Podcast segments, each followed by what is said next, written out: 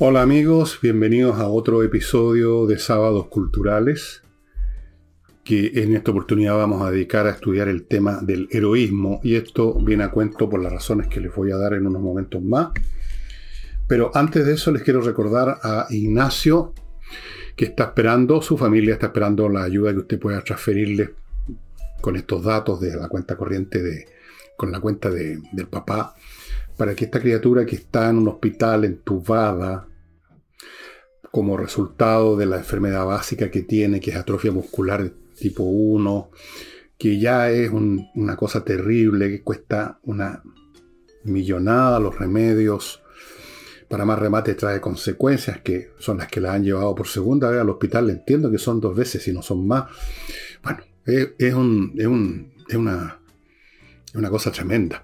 Entonces, por lo menos ayudemos a la familia, que es una familia modesta, como cualquiera de nosotros, no tiene más recursos en promedio que cualquiera de nosotros, para que salga adelante.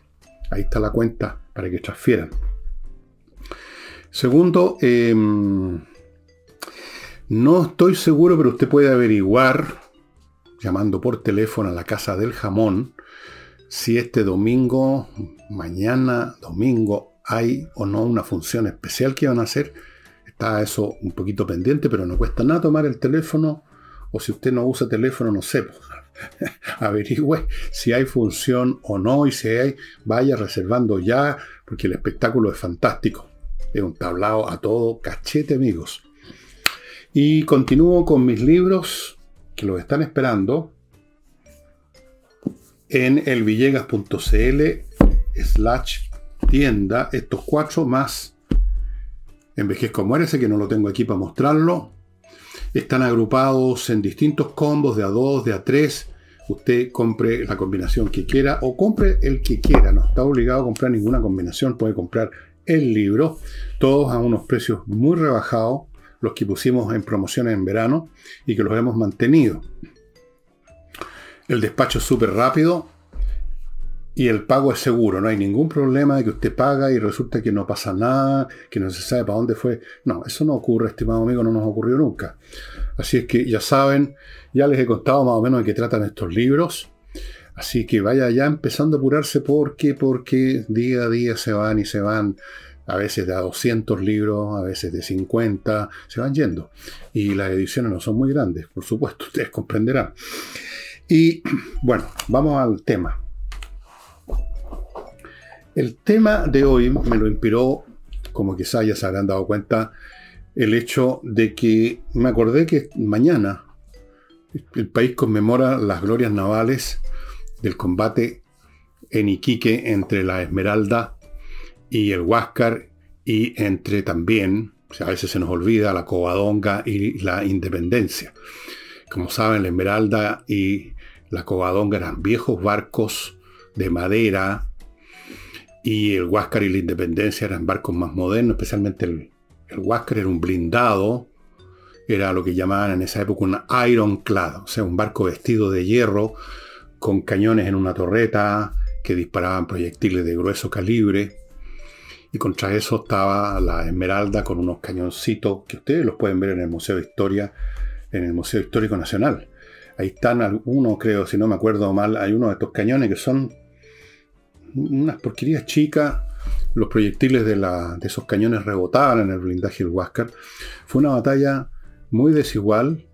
Y de esta batalla, fíjense ustedes, eh, hay información en esto, que es una enciclopedia de la historia naval Normalmente estos libros hechos en Estados Unidos, en Inglaterra, son bastante centrados en sí mismos, ¿no? en su país, en Europa, y se olvidan de lo que ha pasado en América.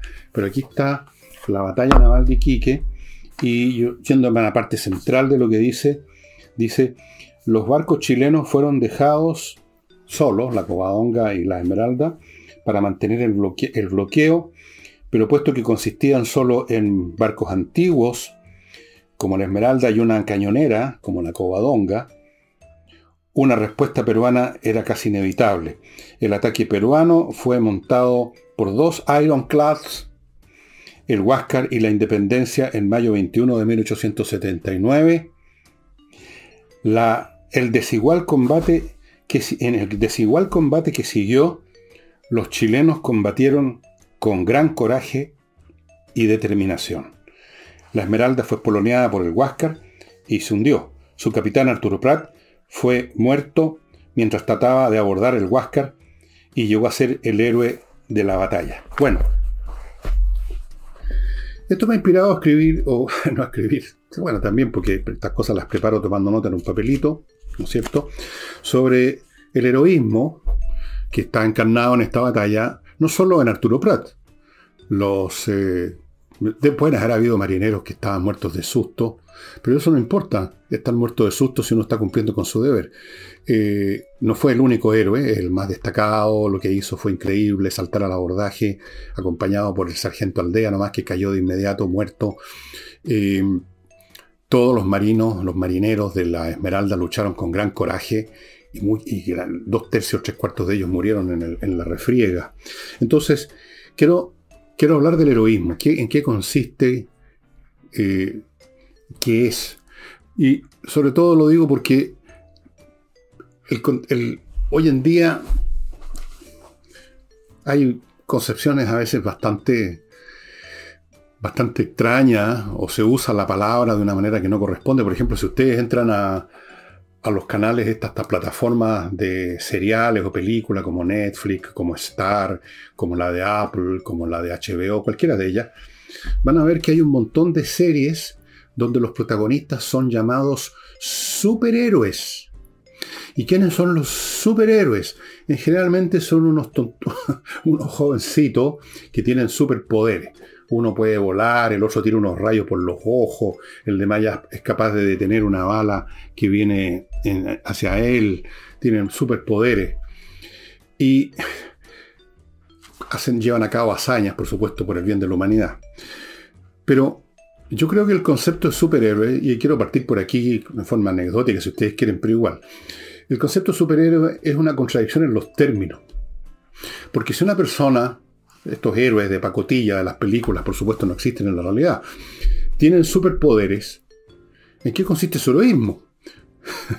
si usted tiene una serie de medios, fuerzas, capacidades que le permiten asegurar que a usted nunca le va a pasar nada, que usted va a vencer a cualquiera tipo Superman, otro superhéroe, ¿cuál es el heroísmo?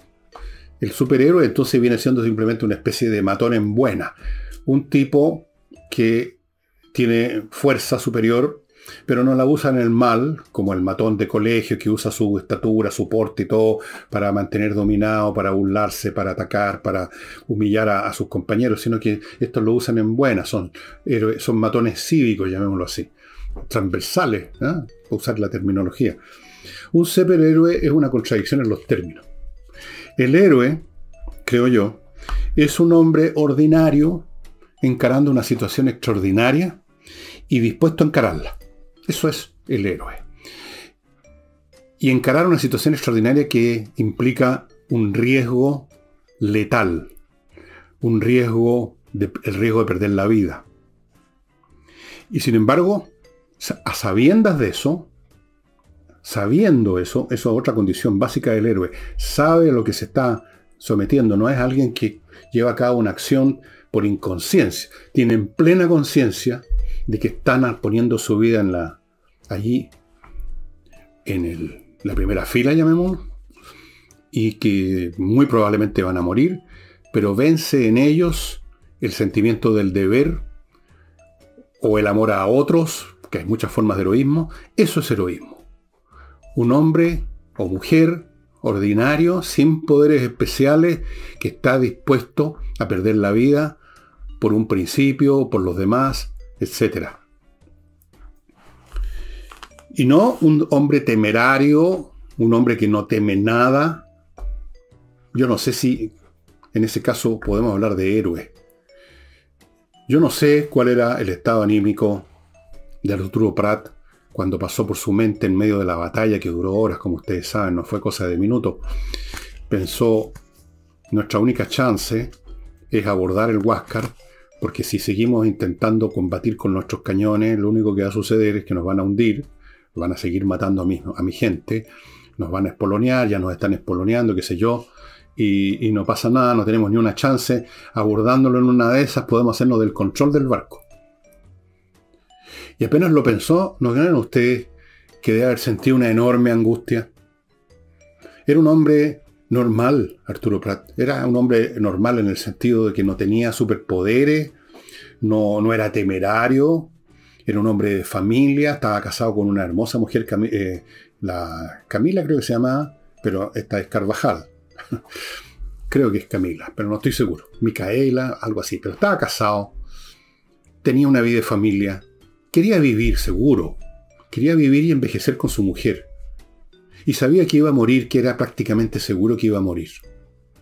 ¿No, siente, ¿No crean ustedes que sintió una enorme angustia? ¿No crean ustedes que sintió temor? ¿No crean ustedes que sintió esa cosa inconcebible de saber que se va a morir en unos minutos más? Y lo hizo. En eso consiste el heroísmo. No en la inconsciencia así del que no piensa en lo que le va a ocurrir, como esos jóvenes que hacen cosas eh, arriesgadas porque creen que son inmortales, o no son héroes, esos son estúpidos, son inconscientes, son irresponsables. El héroe sabe perfectamente lo que está encarando, lo que se está jugando, se está jugando la vida.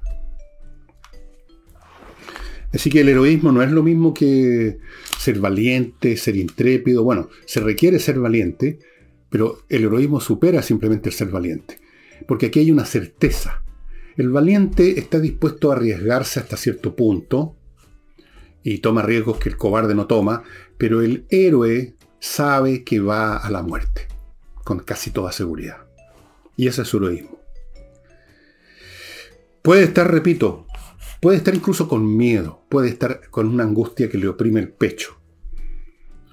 Y es eso lo que lo hace héroe, no la inconsciencia. Como digo, yo no sé qué pasaba por la mente de Arturo Prat, pero estoy seguro que no estaba impávido, sino que estaba repleto de angustia por la batalla en que estaba viendo morir a su gente, porque era de las primeras batallas de, la guerra contra la Confederación Perú-Boliviana, era importante lo que pasara. Veía que su barco iba a ser derrotado, no había manera de ganarle barco a barco al Huáscar, que disparaba a voluntad sus tremendos cañones. Le estaban también disparando desde la costa, lo estaban acribillando por todos lados. No tenía ninguna chance y lo sabía, era un hombre experimentado. No, era un recién llegado a esto de capitanear un barco. Entonces, ¿qué hago? Abordemos, abordemos con los muchachos, de repente tomamos el control del barco, en fin, o algo pasa, es una posibilidad. Y inmediatamente supo, supo sin duda alguna que iba a morir en eso. Que probablemente no iban a poder saltar todo, o que lo iban a acribillar antes que avanzaran unos pocos metros por el puente del barco, que fue lo que pasó en la segundo abordaje, cuando ya Prat estaba muerto, y vino el segundo abordaje por unos por una docena o un poco más de marinos chilenos que fueron todos acribillados eh, en el puente, no alcanzaron a avanzar mucho. Los griegos, si me permiten hacer una pequeña digresión histórica, eh, tenían una concepción de los héroes que es la siguiente. El héroe era la criatura que nacía del cruce de la encuentro amoroso, llamémoslo para lo fino, entre un dios y una mujer común y corriente, terrestre, un ser humano. Y de ahí nacían los héroes. Pero eso ya es una historia que tiene que ver con la mitología griega. Pero fíjense ustedes, si ustedes han leído la Ilíada, sabrán que Aquiles, este personaje que en la película lo protagonizó Brad Pitt, una película absolutamente tipo hollywoodense, absolutamente fue anacrónica en el sentido que no tiene nada que ver, eh, nada que ver con la que puede haber sido la guerra de Troya. Pero en fin, Aquiles va a la, a la campaña contra Troya, a pesar de todo lo... No, no voy a decir que tenía superpoderes, pero como ustedes saben, había sido empapado, lo había un dios agarrado del talón y lo había sumergido por un momento en un líquido que lo iba a hacer, digamos, intocable por las armas, pero lo había agarrado por el talón. El talón no se mojó, de ahí viene la expresión el talón de Aquiles, el, el punto frágil. Pero de todas formas él sabía porque así lo supo, así se lo comunicaron los dioses, su madre, que lo insta que se quede, sabía que iba a morir. Con o no este líquido protector, digamos, esta especie de loción contra el sol contra la espada y las lanzas y las flechas, sabía que iba a morir y va. Eso lo hace héroe. A Aquiles. Ahora, eh, hay actos heroicos, como el de Pratt en esta batalla, como el de los soldados que, de la Concepción, los setenta y tantos soldados chilenos que se enfrentaron a miles, sabiendo que iban a morir. Y hay vidas heroicas, que son cosas diferentes. En el acto heroico estamos hablando de una persona que encara la muerte, pero que la encara porque tiene en su juicio que cumplir con su deber o hay un fin superior, no solamente un deber en abstracto, sino que ganar tiempo para darle oportunidad a los demás de retirarse o lo que sea, y se sacrifica a sabiendas de antemano que va a la muerte. Ese es el acto heroico. En el caso nuestro, en nuestra historia, por el típico caso heroico de Arturo Prat. Y hay vidas heroicas. En la vida heroica no necesariamente está en juego la subsistencia física, por supuesto. Pero sí está en juego en la vida heroica el sacrificio a lo largo de, de mucho tiempo de los intereses, de las ambiciones, de los deseos y las ilusiones de una persona que está dispuesto a sacrificar eso por un bien superior. Y yo creo, por ejemplo, que muchos padres y madres que nadie conoce, que no llegan a los libros de historia, que no llegan a Hollywood son héroes y heroínas, porque no siempre, por supuesto, pero en algunos casos estos padres y estas madres han sacrificado sus intereses, sus profesiones, sus ambiciones legítimas por sus hijos. Bueno, hay algunos casos en que esa madre o esa padre sacrifican la vida propiamente tal por el hijo. Se entregan a, qué sé yo, cuántas veces sabemos de esto, del padre o la madre que se arroja a las aguas para rescatar a un niño, puede ser su niño, puede ser de otro, pero la madre y el padre de verdad sienten que todo niño es su hijo, así es, y se arrojan a las aguas a rescatarlo sabiendo que pueden morir y muchas veces eso es lo que ocurre. Esas personas son heroicas sin que haya ningún estrépito, sin que haya un titular en los diarios, sin que haya un desfile, en silencio y anónimamente sacrifican por lo que ellos consideran un bien superior, sus hijos. Muchos padres y muchas madres. Otros no. Otros no sacrifican, eso no significa que sean malos padres y malas madres. No necesitan, pueden compatibilizar la crianza y el amor por sus hijos con sus carreras y qué bueno que lo puedan hacer. Otros, menos mal, muy poco, no les importa en absoluto, y conocemos tantos casos, ¿no es cierto?, de padres, sobre todo hombres hacen esto, que mandan a su abandonan a su familia por, bueno, o por otra mujer, o sea, por darse un gusto personal, o por su carrera. Los abandonan de hecho o virtualmente, no dándoles pelota, no atendiéndolos, no gastando una hora de su tiempo, siempre preocupados de sus carreritas, de sus profesiones, mucho lo hemos visto con algunos literatos famosos de Chile que han dejado votados a sus mujeres y sus hijos porque no les interesaba, no, no, les, no les tincaba. Estaban preocupados de sus egos, mirándose el ombligo. Son pocos, afortunadamente. Normalmente el padre y la madre, si acaso necesita sacrificarse, lo va a hacer. Yo creo que estoy casi seguro que es así. Esas son las vidas heroicas.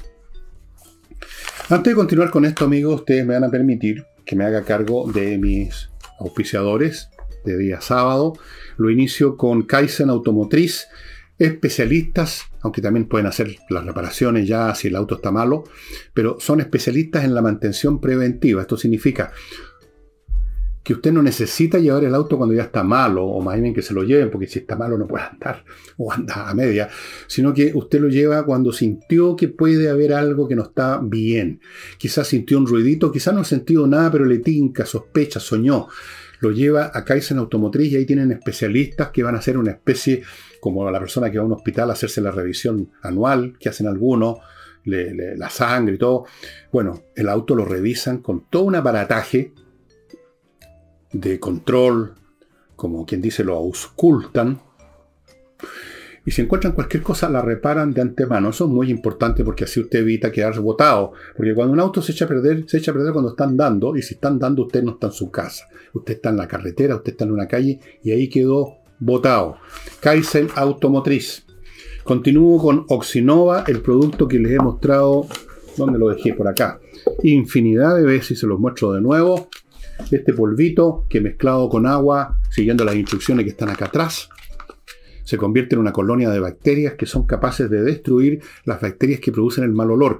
Las bacterias producen el mal olor, amigos, en allí donde se concentra material orgánico. No es la materia orgánica en sí, es cuando se descompone. Y cuando se descompone, ¿qué significa descomponerse? Que unas bacterias entran ahí y empiezan a destruir los enlaces moleculares, se descompone, deja de estar compuesto como lo que es y suelta gases y sueltan todas las cosas que producen mal olor. Estas bacterias en este caldo, ahí donde usted las vierte, van y se comen a las bacterias que producen el mal olor, que son las anaeróbicas, y con eso se acaba el mal olor, se acaba la descomposición de estos productos orgánicos que se han acumulado en lo que, donde sea. Oxinova. Dicho sea de paso, Oxinova tiene un servicio muy interesante ahora para las personas que están a cargo de la mantención, ya sea porque son del comité de administración, de los eh, vecinos, de los, qué sé yo, los arrendatarios, de los propietarios, son el mayordomo de un edificio donde empiezan a ver malos olores y usted no sabe de dónde, no es mi departamento y está todo bien. Vienen del sistema de cañerías del edificio, porque en muchos edificios hoy en día las aguas servidas no se botan de inmediato en la alcantarilla, sino que se juntan en unas cámaras no me pregunten por qué, pero es así. Y se echan después a la alcantarilla y es ese momento en que se puede producir este proceso de que los gases empiecen a subir por las cañerías y usted no puede resolver eso en su casa o en su departamento. Póngase en manos de estos expertos de Oxinova, amigos, contáctese con ellos, van a ir a su edificio y lo van a asesorar para resolver el tema. Continúo con Higiena, la Academia de Música online, pero también tiene casos cruzas presenciales en, su sitio en Ñuñoa, en, eh, en, la dirección de Ñuñoa que tienen. Pero póngase en contacto con ellos, higieneproducciones.com. Hace clases online de un montón de instrumentos: piano, flauta, guitarra, saxofón, batería, canto, voz hablada. ¿Qué más? Eh, se me estaba olvidando la, el ukelele, clases online, o sea, súper cómodo. Usted está en la casa aprendiendo música, amigo, y si usted tiene duda que esto le interese o que le guste o que vaya a funcionar con usted, pida gratis una clase online de demostración. O sea, la sandía calá. Dejo un último bloque para más adelante. Y, como les decía, hay vidas heroicas. Y esas vidas heroicas muchas veces son completamente desconocidas. Heroicas en un sentido, eh, como dijéramos, en sordina. No es el abordaje del Huáscar de Arturo Prat, que es una cosa de estatua, una cosa de libros de historia, una cosa de desfile y de celebración como el 21 de mayo. Es una cosa que nadie conoce, es una cosa que no, necesariamente cuesta la vida, es una cosa que, se prolonga por años quizás, como el de los padres y madres que se sacrifican por sus hijos. Y otras formas de sacrificio por una causa superior que a veces uno no las detecta puede ser nuestro vecino, del cual no sabemos nada, que echó, dejó de seguir sus estudios, su carrera, tenía ambiciones de sacar más títulos, llegar no sé a dónde, pero resulta que su señora se enfermó y se convirtió en su cuidador hasta el día de la muerte de ella o de él, o viceversa según el caso, y ahí hay heroísmo, un heroísmo en silencio, un heroísmo en sordina. Pero en todos los casos, ya sea el de Pratt o el de estos padres. El tema es el sacrificio a sabiendas por algo superior. Eso es héroe. No alguien que tiene superpoderes, sino que todo lo contrario, no tiene superpoderes, tiene pocos poderes. Si tuviera superpoderes no necesitaría ser héroe. Obtiene lo que quiere sin sacrificar nada porque tiene superpoderes. No los tiene y por eso se sacrifica, tiene que sacrificarse. Ahora, uno se pregunta si por ejemplo, ya que estamos hablando del, de este heroísmo a largo plazo, si las personas que en el pasado eh, profesaron o en el presente profesan, sabiéndolo o no, la filosofía estoica son heroicos o no. Bueno, eso depende de, de la vida de cada cual. El estoico es un filósofo que cumple con su... es un filósofo o un seguidor de esa filosofía, que fue originada por Zenón en la antigüedad clásica, que atiende a cumplir con su deber. El caso clásico, conocido, es el emperador Marco Aurelio, que no tenía ningún interés, que sepamos, de ser emperador, no era un hombre de ambiciones de poder, pero el hecho que la vida lo puso en la situación de llegar a ser emperador de Roma, él era un pensador, escribió las famosas meditaciones que hasta el día de hoy se publican y que usted las puede conseguir en castellano en cualquier librería, en cualquier parte las meditaciones de Marco Aurelio. No voy a decir que son de una profundidad abismal y que revelan nuevos ámbitos de la epistemología o de la metafísica, son muchas veces de simple sentido común, pero lleno de, lleno, yo iría de decir, de grandeza, de una obstinación por hacer lo que hay que hacer. Él tenía que ser emperador. Él tenía que ir a campañas militares contra los bárbaros. Él tenía que, como yo he leído varias veces aquí al principio de sus meditaciones, levantarse toda la mañana sabiendo que se iba a topar con un desagradecido, con un tarao, con un envidioso, con un intrigante, con un... etcétera. Y cumplía con su deber, eh, tenía que tolerar a una, muchas cosas, cuestiones que ustedes lean la vida de Marco Aurelio. Era un estoico, recibió, o sea, llevó a cabo su vida, como se dice ahora, con estoicismo. Es una forma de heroísmo en tono menor, en low key, pero es heroísmo también, diría yo. Ahora, vamos al polo opuesto. ¿Quién es el polo opuesto del héroe? El polo opuesto del héroe es el cobarde absoluto, el egoísta, que hace exactamente lo contrario del héroe. En vez de sacrificar su vida por un principio, sacrifica los principios por mantener su vida. Está privilegiando su vida, sus intereses, pero aquí en este caso su vida, por sobre todo lo demás. Por sobre todo lo demás. El cobarde, que es una persona, una persona realmente despreciable, yo lo considero de las personas más despreciables que hay los cobardes, eh, hace exactamente eso. Fíjense ustedes que en alguna de sus obras, no me acuerdo cuál, Aristóteles analiza el tema de la esclavitud. Y en alguna parte dice que el esclavo es quien privilegia su vida al seguir respirando ante cualquier otra cosa y está dispuesto a convertirse por lo tanto en esclavo. Muchos de los esclavos en la antigüedad eran el resultado de estar en una batalla, perderla y los sobrevivientes quedaban, eran esclavizados o eran esclavizados por los propios soldados que los habían vencido o eran vendidos como esclavos después. Se convertían en esclavos ahí o en otro lado. Dejaban de ser seres humanos, se convertían en esclavos. ¿Pero por qué habían sobrevivido? Porque no siguieron combatiendo, pues. Si hubieran seguido combatiendo o habrían podido huir con la espada en la mano, o los habrían matado combatiendo. Pero el, el combatiente que se rinde porque privilegia su vida era el que se convertía en esclavo. Entonces eso es lo que dice Aristóteles, esclavo es el que privilegia su vida a su honor, a sus principios, a su dignidad. Eh, no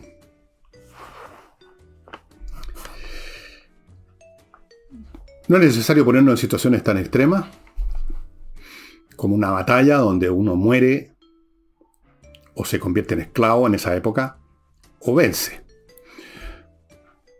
En, esos tiempos como en ahora, la cobardía adquiere muchísimas variantes, mucho menos dramáticas, mucho menos visibles.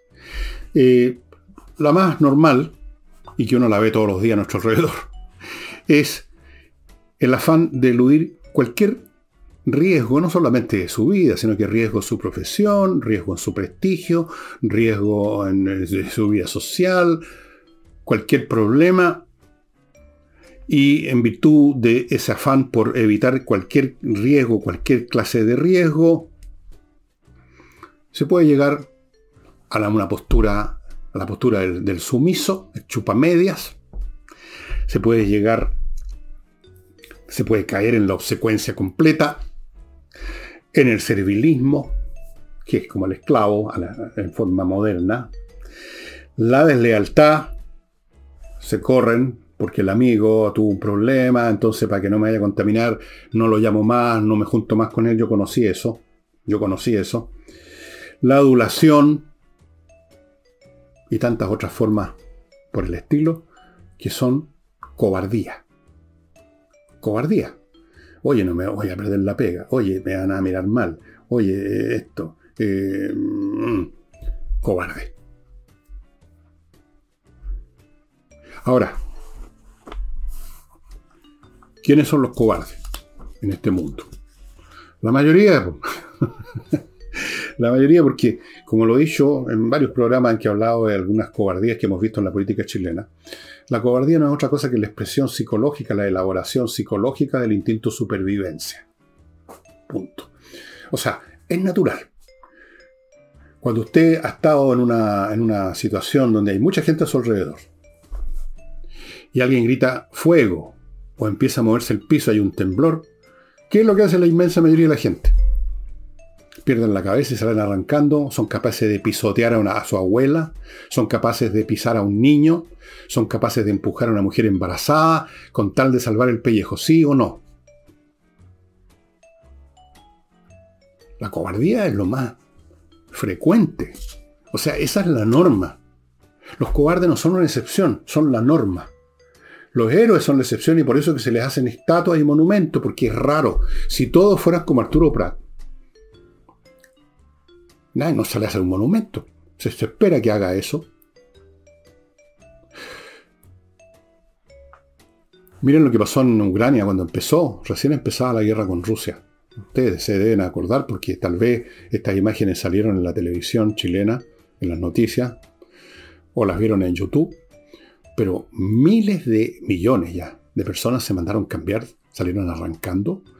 Y yo acepto eso de parte de mujeres, niños, pero a mí me da un poco de vergüenza ajena cuando veía las imágenes en las estaciones apiladas a la gente en los aeropuertos, miles y miles de hombres jóvenes que yo pensé, bueno, pero estos debieran estarse poniendo en la fila del cuartel para ponerse un uniforme y ir a pelear por su país.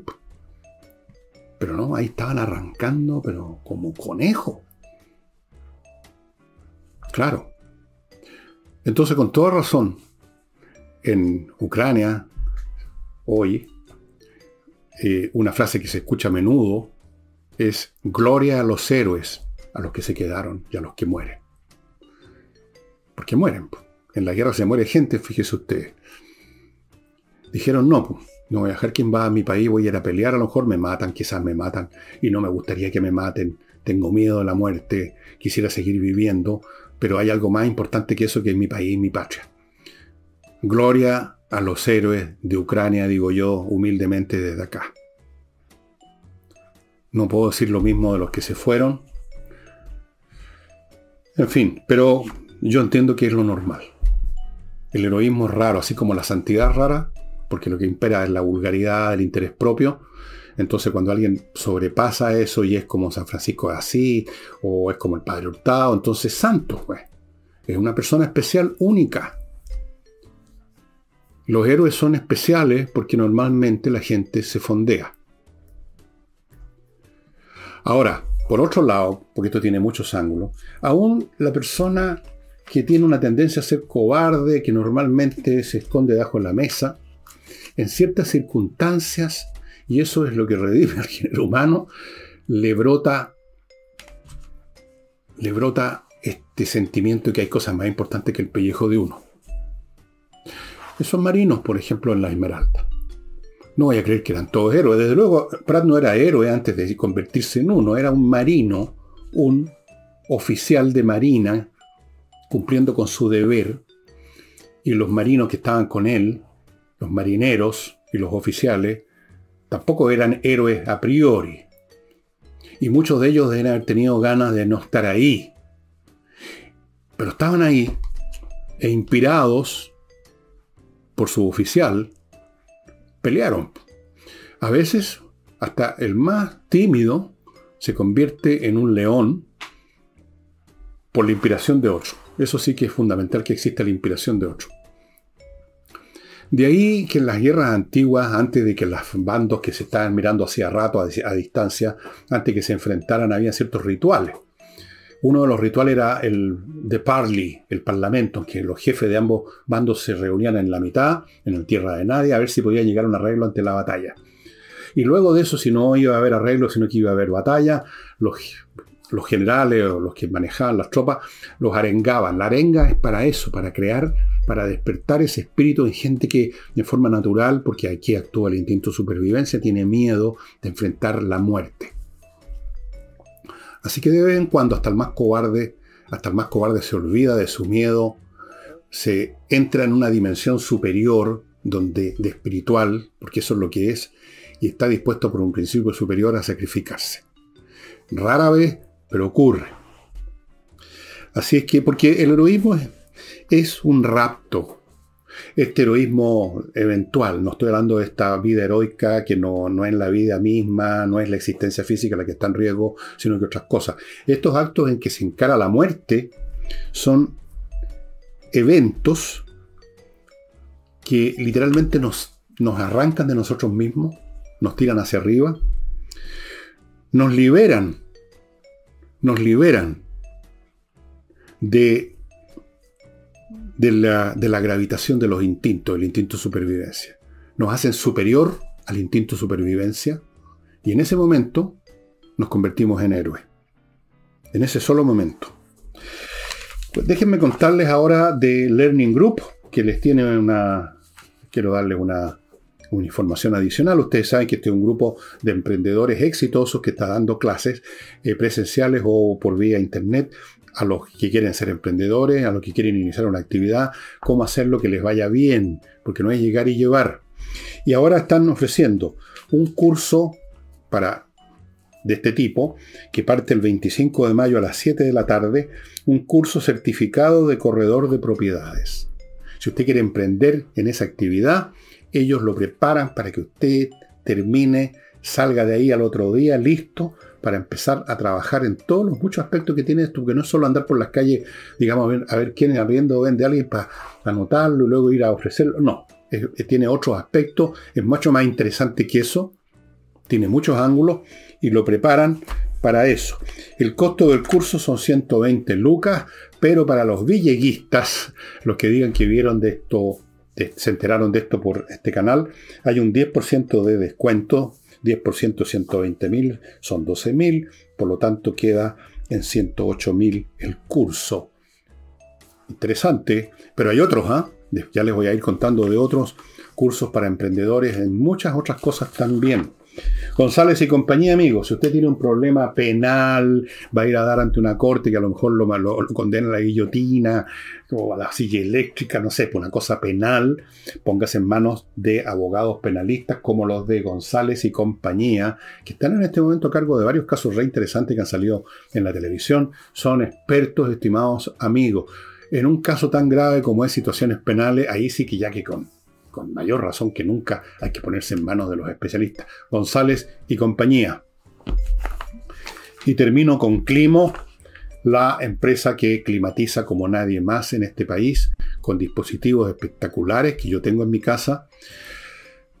Me filtran el aire, son silenciosos, no cuestan mucho dinero porque, o sea, el gasto de mantención, el gasto de electricidad, porque funcionan con electricidad, es bastante pequeño, no se nota comparado con los otros gastos de electricidad que uno tiene en una casa. Olvídese. Es espectacular. Amigos, hay mucha gente que está entrando en esto, empresas que están entrando en esto, por lo que sé, así que vaya ya poniéndose en contacto con miclimo.com. Y